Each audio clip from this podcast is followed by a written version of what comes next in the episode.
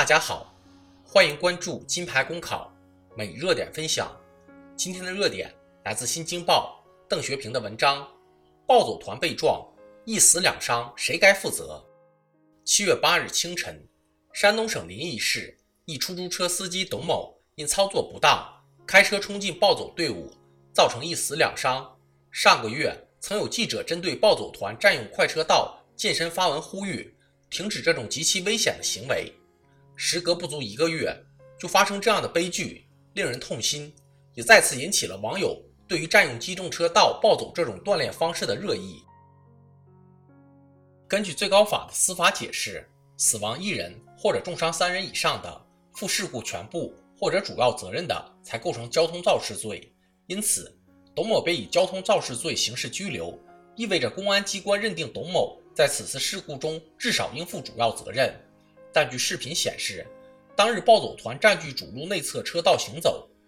肇事车辆系从后方撞入人群。那么，即便肇事司机承认自己存在操作不当，也不会负事故全部责任，因为暴走团在机动车道上行走，同样违反了《道路交通安全法》，也应承担部分责任。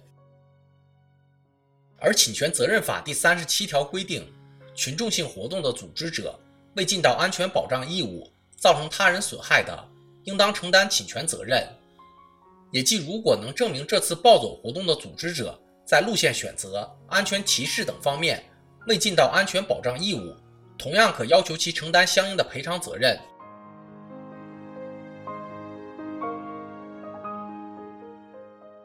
无论刑事责任还是民事责任，说到底都无法挽回一条鲜活的生命。暴走锻炼原本是好事。但应该选择人行步道或者公园等场所，而非在机动车道上。此前，据很多报道，一些暴走团少则几十人，多则几百人，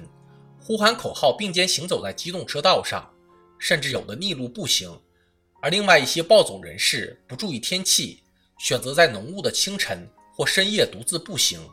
凡此种种，有的本身就是严重扰乱交通秩序的违法行为。有的则将自己置身于十分危险的境地，存在巨大的安全隐患。可以说，这样的暴走锻炼非但不能增进健康，反而随时会面临生命和健康危险。作为城市管理者，地方政府一方面要引导暴走锻炼者遵守交通秩序，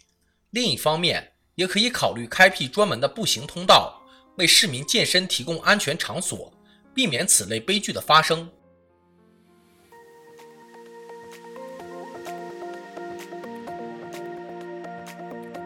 好消息，我们刚刚完成了公众号的再次升级，升级后的内容也将更加全面。现在有面试免费课程和面试真题，